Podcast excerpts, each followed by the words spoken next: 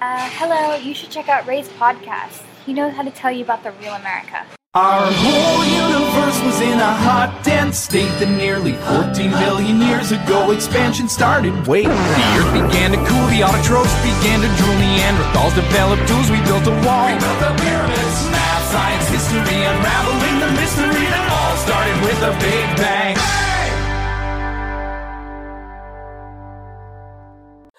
Hello，大家好，欢迎收听本期的老马看美国，我是老马。上期我们做了一期关于清华大学的教育对比美国本科教育，然后反响非常好。然后我我今儿跟大海一块儿去剃头，然后我又把大海请回来，跟大家多聊一点关于美国学术圈的事情。来，大家大海跟大家打个招呼。Hello，大家好，我是大海。哎，上期节目的反响还是不错的，你有什么感想？能不提剃头这事儿吗？嗨，呃，大海带我去说，哎，我我的一个香港发型师啊，Lisa，我说这 Lisa 多少钱？六块钱一位。基本上咱就找个最便宜的吧。就我这脑袋啊，你这脑袋值多少钱？我我我们这脑袋都不值钱啊。啊，那个，其实我我就说我为什么想愿意跟你聊学术圈的事儿，因为大家对美国什么一个人能去美国读个博士啊。就是在这说起来，在国国内说起来是非常值得人见羡慕的一件事情。呃，家里有一亲戚去美国读博士，在美国发展什么的。但其实我来美国以后，遇见的很多博士啊，或者访问学者，其实他们生活过得是非常惨的。然后包括包括美国特别有名的一个猥琐男的集中地 MIT BBS，大家也经常讨论为什么大家去做学术，去读千年博后，去读 postdoc 那么低的工资，然后值得还是不值得？就总是有这种争论，而且那些教授把那些把我们的那些同学给虐的都不行了，但其实他们也是因为。虐虐过来的，所以我们看了太多这种事情，所以很希望能跟你聊一些这些学术圈的事儿。啊，我觉得你说这特别好，尤其这个博后，现在大家管那个千年老博后嘛，都叫千老。这千老这一族现在应该算是一个挺大的一个群体，在美国也不是，首先人数也挺多，然后生活呢也比较有代表性，所以确实挺好的一个题目。你先跟大家介绍一下博士后是一个什么样的工作吧，最起码。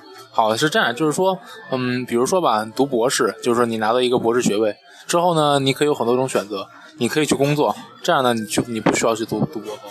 但如果你还是想做学术，或者说你暂时没有找到工作，你还但你想留在美国，那么一个比较简单的方法就是你申请博士后。博士后它不是一个学位，它只是一种工作，相当于是一个研究员。然后呢，嗯，名称叫 postdoc，但只是相当于是有是有一个 program。嗯，如果你以后想进学术圈，想做 faculty 的话，那么读博后在很多领域都是必不可少的，尤其在比如说生物啊、数学啊这种领域，大家周期比较长的，一般都要读不止一期的博后，所以还是一个挺广、挺普遍的一个现象。就是我之前听说这些博后跟研究员的最大区别在于，其实博士后是一个特别嗯 temporary 的，这这特别临时的这么一个东西，反而那些研究员还会签个合同，然后就有保障，而博士后其实并没有什么很好的保障。啊，你说这个挺对的啊，研究员的待遇啊，包括各方面的什么保险啊，这个就是你的那个工资呀、什么，其实还都是有保障的啊。博士后应该算是美国收入比较低的一个群体，相对于你的学历而言，收入比较低的一个群体，而且。按照你说，确实它是一个临时的，就是说基本上是一年一签，然后或者两年一签。比较好的 program 可以拿到时间长一点，因为本身作为作为个人而言，作为你而言，你也并不想以博后作为你的终身目标，你以后肯定还是想从博后博士后出站，想去 either 去成为一个一个学校的教授，或者去找工作，怎么怎么样啊？他确实也是一个暂时的一个岗位。很多人很难想象，就是说他怎么工资，刚才大海说工资低，很多人很难想象工资有多低。我来跟大家解释一下，就是比餐厅的服务员还低，就是这是非常正常。就是很多博士后，就我们见身边的博士后，无论是读博士吧，还是读博士后，收入都是比餐厅服务员还低的。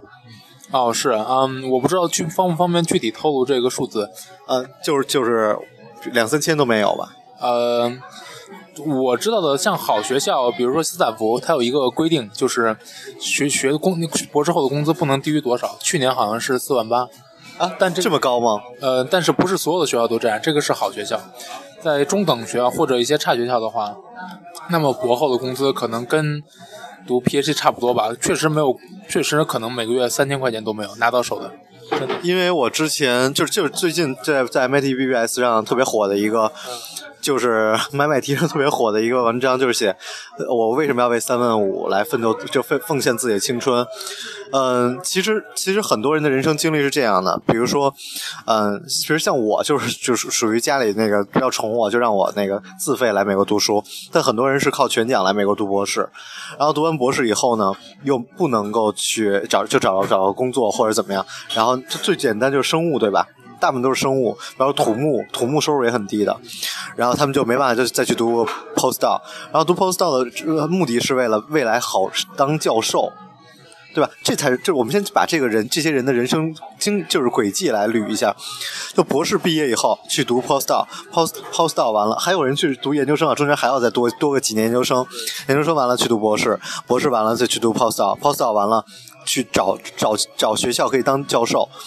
然后当教授就已经很幸运了吧，能找到学校接受你当教授。当教授完了还不算，还要去读那个什么 tenure，就是说那个终身教授，对吧？然后有的终身教授还有一个制度，就审查制度。然后这些审查制度还依然没有没有拿到，然后他们就只能再去换学校。我觉得这是非常惨的一件事情。嗯，是的，就是说啊呃，我稍微补充一点，就是说，嗯，如果你想在美国成为一个教授，那么你的必经之路是什么？首先你要有一个博士学位。然后呢，大多数领域你都要去读一一到两个 post talk 去补充你的学术背景。就是说，比如说，呃，我觉得我跟着这一个教授学了五年，我我可能只学到一一方面的技术。但我在想，我自己成为一个独立的研究者之后，我希望有多方面发展。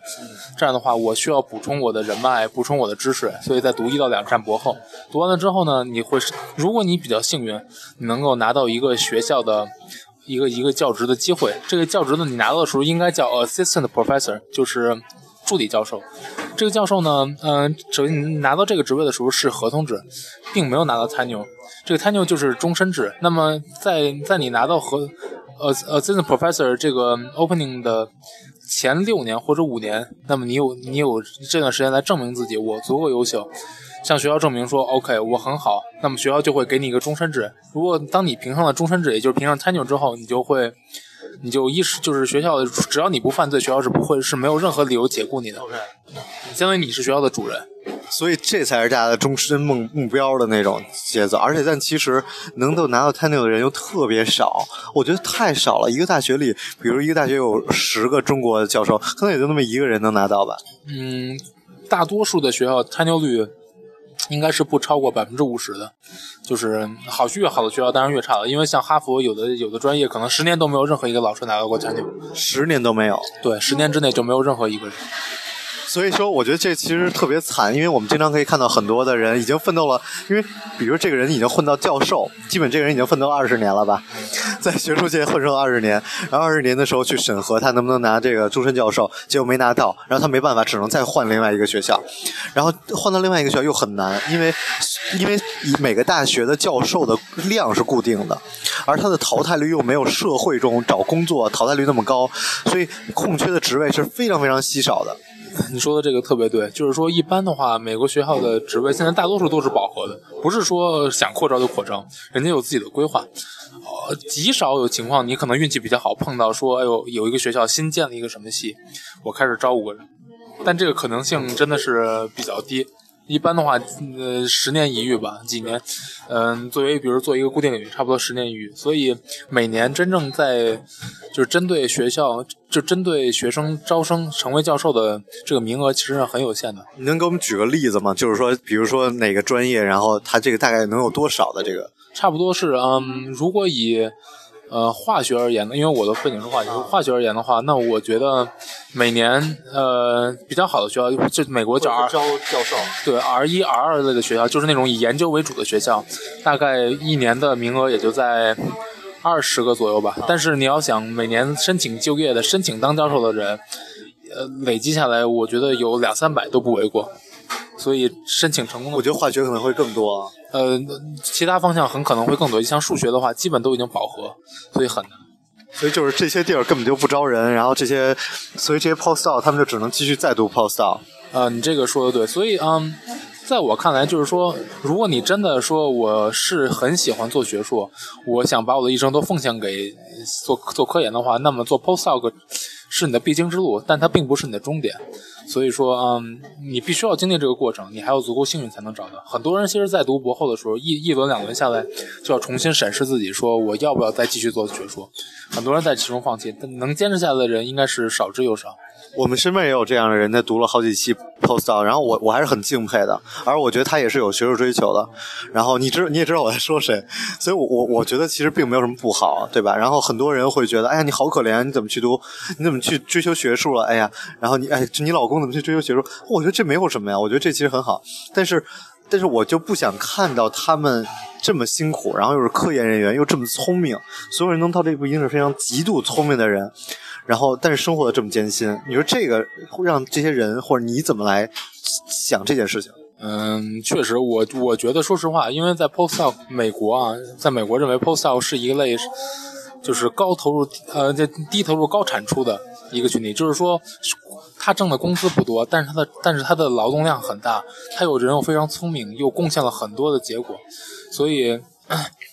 如果我是学校，我当然希望多招 postdoc。但如果我是一个学生，那我想我成为 postdoc 真的是怎么说呢？只是一个，只能说是一个短期的目标。我不可能把它成为，让它成为我一辈子的事。而且我们已经又可以看到，其实学校也特别贱，然后很多人去去，现在已经越来越多的人自费来读博士，韩国人特别居多，然后很多人什么访问学者啊什么的，自带干粮，就是自己自己拿着，甚至我我见到，对我，而且我我个人对很多的教授其实也是没有什么好印象，因为我之前也见到有的教授说，你要想来跟我，你来跟我读博士，你要带着项目来。这种事情我都见到，我太就是很很变态。但我就后来就想，就是说他们这些教授为什么对学生这么不好，也是因为他们经历了所有的这一切，然后他们奋斗了十年二十年在美国，然后他们才刚刚得到一个可能一个 assistant professor 这么一个职位，所以他们当然对对很不爽。然后对像我比较命了，我都会直接讲。确实，嗯，怎么说呢？应该说成为教授这个人，他本身经历的路就比较坎坷。然后，嗯，另外就是说，他觉得，因为说白了，大家都读过博后，那如果你没读博后，你去申请的，他心里他当然就觉得你没有经过足够的培训，所以他就会对你严格要求。另外，确实，因为在美国这两年，其实申请科研经费也比较比较紧紧，比较紧，所以不是说特容易。那么，确实，你自带你自带干练、你自带项目这种事儿，现在是越来越多，以前是很少的，但现在我听说的项目还是挺多的。我之前就跟朋友聊，就零一年九幺幺之前，美国经济特别好，那个时候科研经费都用不完，然后美国经济一切都特别，就九幺幺之后一下就不行了。嗯，反正这几年，应该说我我是从一零年读到一五年嘛，大概从一零年到一四年的时候都是非常的紧，就是说，如果你没有一个非常好的计划，说。说我我已经做到什么样的结果，我要是拿你的钱，我就会做到什么什么样。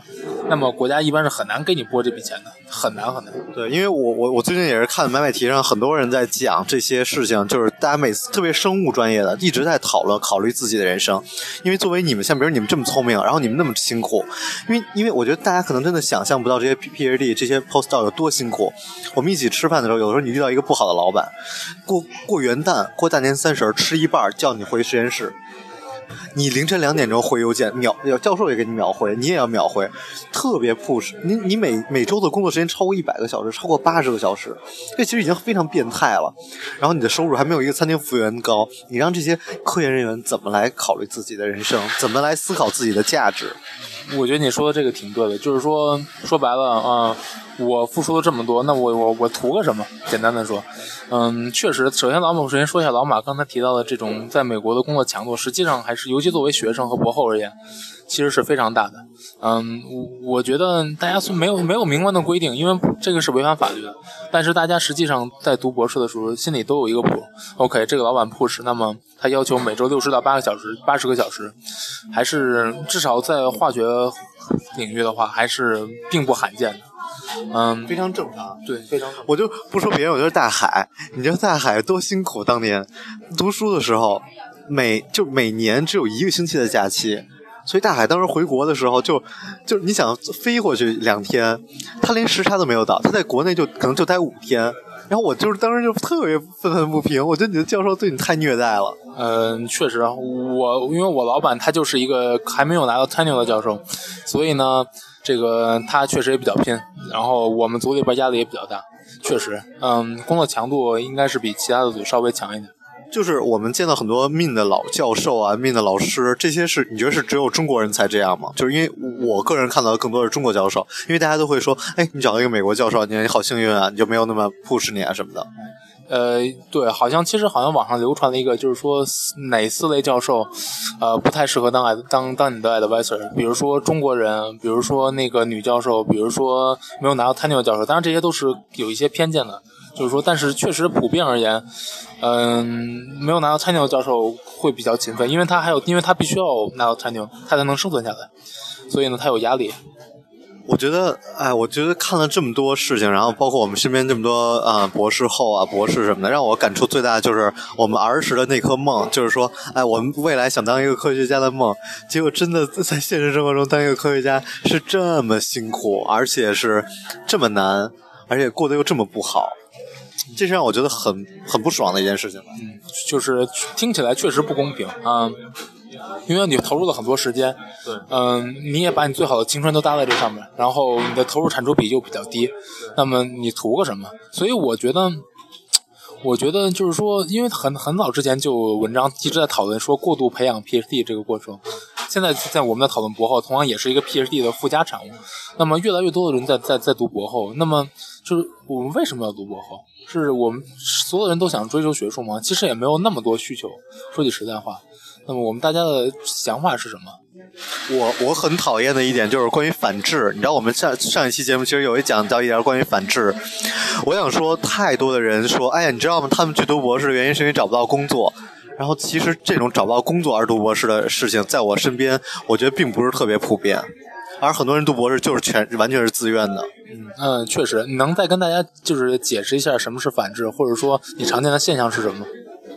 反制其实在美国出现的频率其实还是比较多啊，是从中学开始，就 high school 开始。然后我个人就一个画一个大饼的话来说，我觉得政府或者美国政府也是希望看到这样的事情发生，它才可以区分阶级。比如，你看我身边的那些读私校、读私立高中的孩子，他们的父母一直 push 他们读书，他们会不会有人觉得啊，你学习特别好，你这个 nerd，你好傻？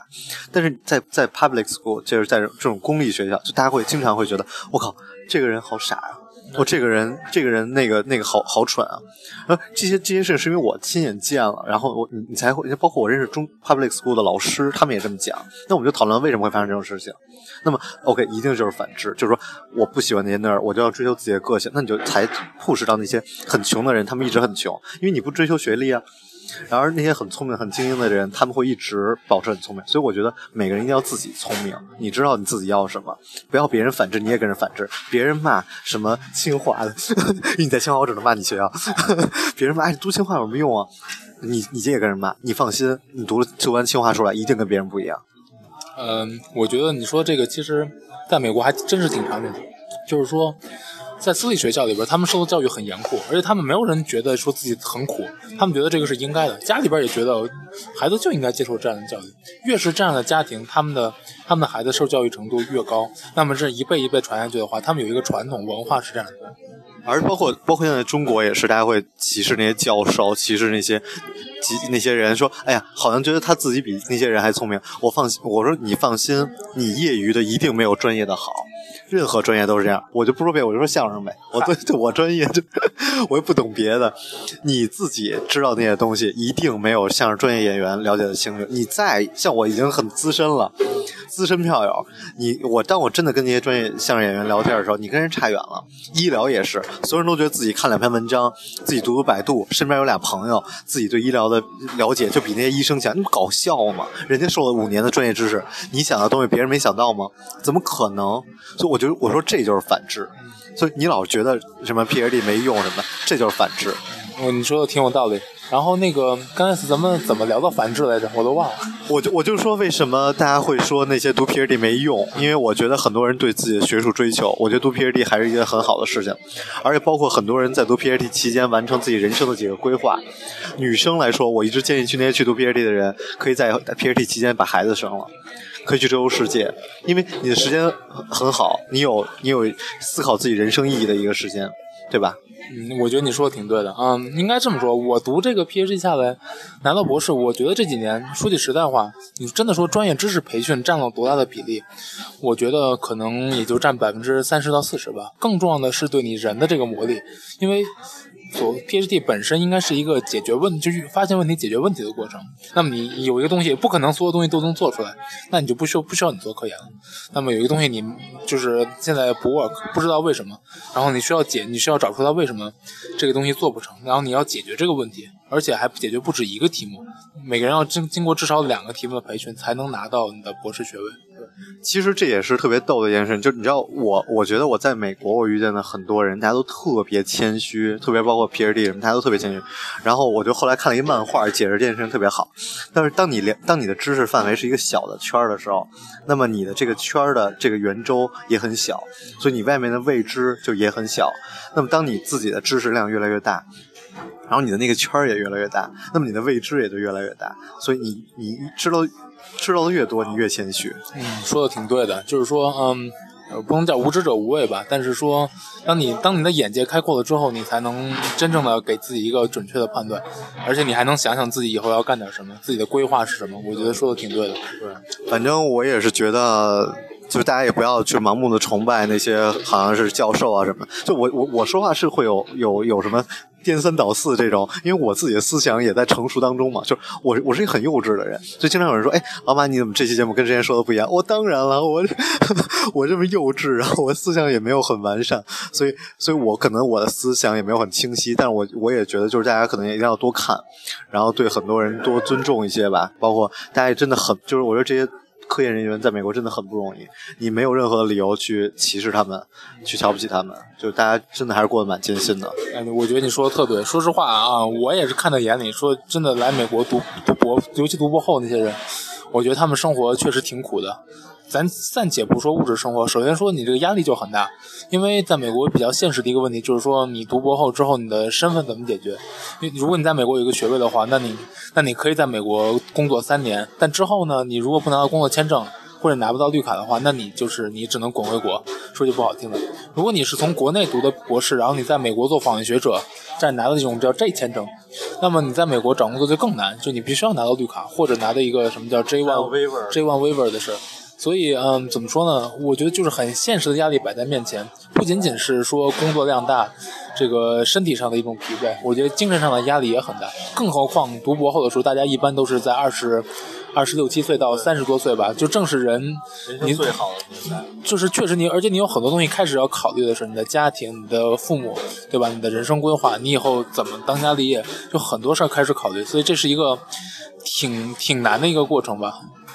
我其实特别想跟大家分享很多的故事，然后，但是，但是实在是我不好意思分享，因为我我发现我的名字已经被很多人，就我被我认识的人认出来了，然后这很神奇，你知道吗？因为我之前就是会特别，因为我做电台就特想跟大家分享好多故事，我听了太多故事了，然后后来发现有人在后边留言，留我的真名你知道吗？然后就很尴尬，所以我我其实很，因为我身边有太多人读博士走科研这条道路走的太艰难了，然后。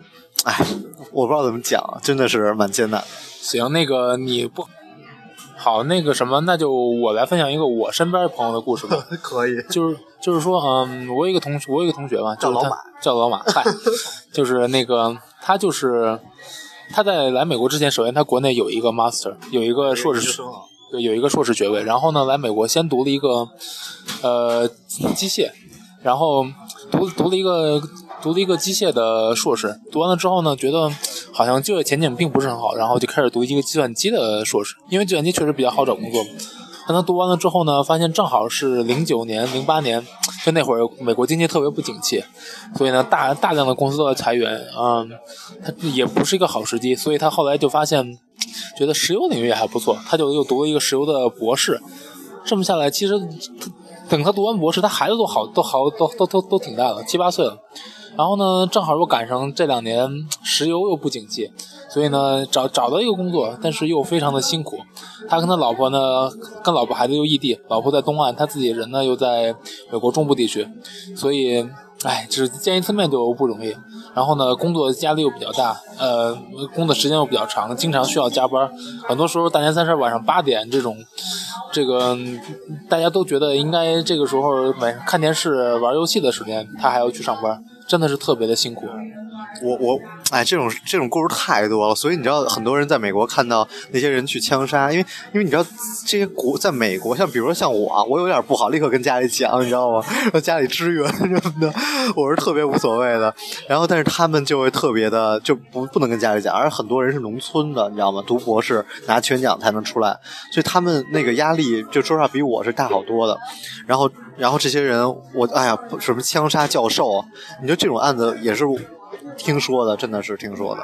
之前有一个有一个人，他那个好像是读了二十年的那个博士，是你们学校的吗？呃，不是我们学校，但我听说一个故事，就是那个人读数学读了二十年的博士，因为教授一直觉得他他经过的训练不够，当然都已经二十年了，就一直不一直不让毕业。后来他在第二十年的时候枪杀了自己的教授，我觉得真的是挺悲惨的，听起来。有一个那个呃，河马大学，你知道，奥克拉荷马那个大学啊，他们学校之前也是有一特别特别优秀一个男孩你知道这些教授他们是很，他们哎怎么讲？这些教授又该讲教授不好。那个有一个男孩特别优秀，然后人长得也帅，一米八大个儿，然后啊，因为对我面前一比我高的都是大 都是帅。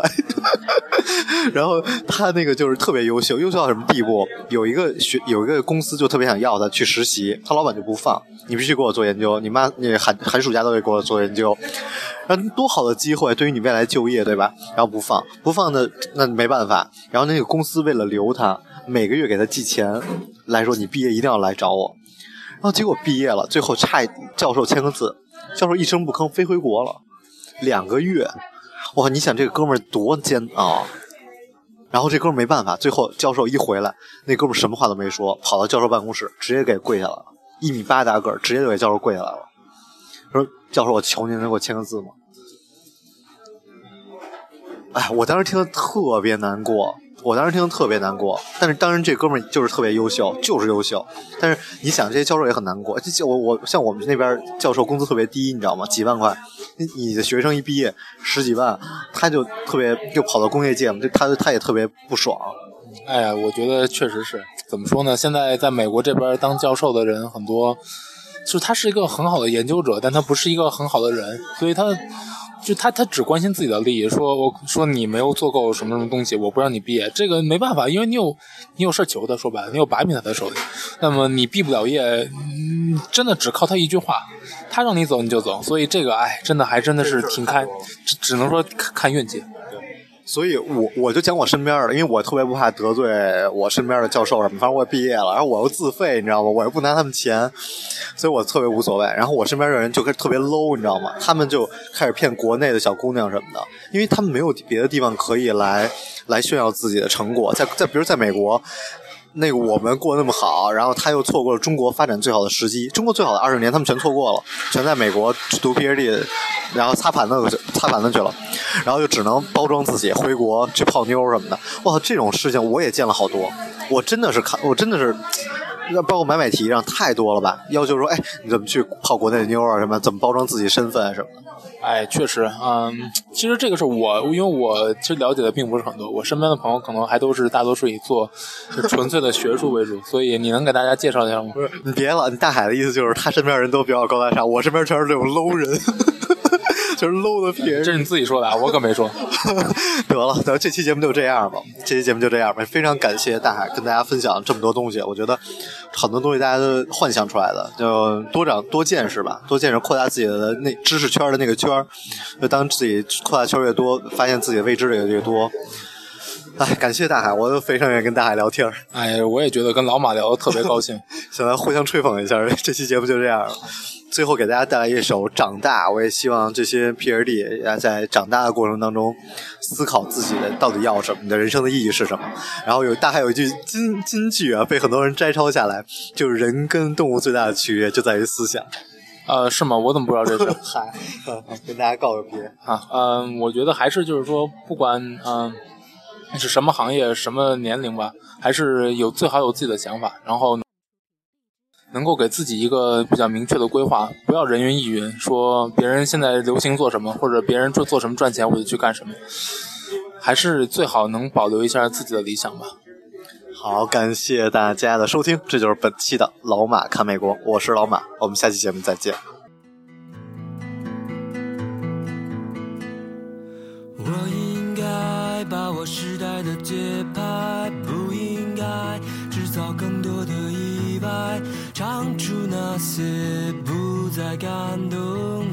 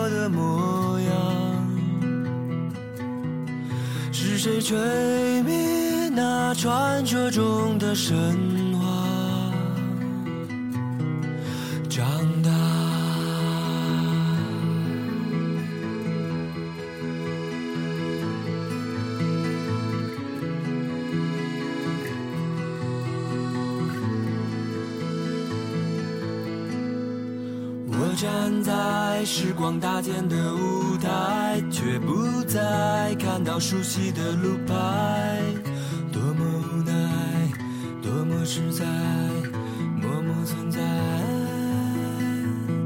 我明白现实不容易更改，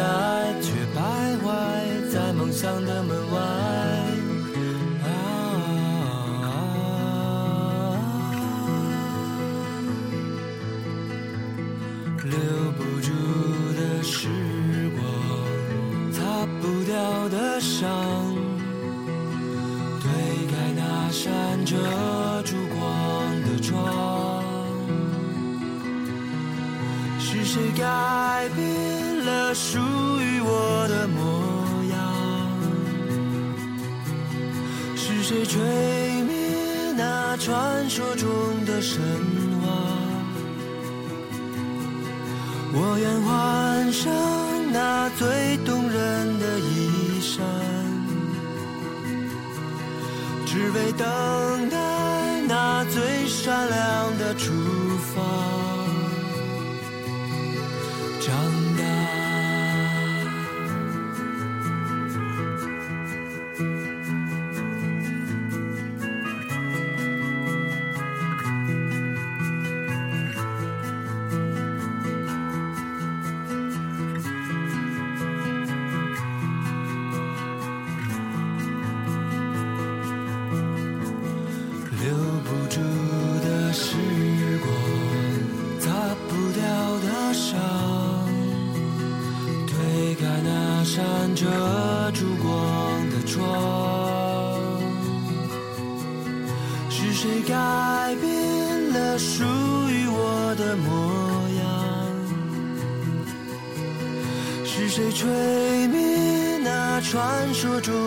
神话？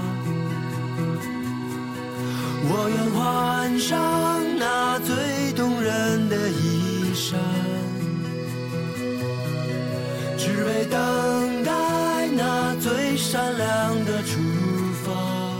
非常的正式的跟大家告道歉，就是这期节目的效果实在太差了，因为我跟大海我们是在一个呃星巴克录制的整个节目，非常抱歉各位啊，我很多节很多这种播客这种 podcast 都非常注重录音效果，然后我过于不录音了，每次都是拿个手机就录了，抱歉各位。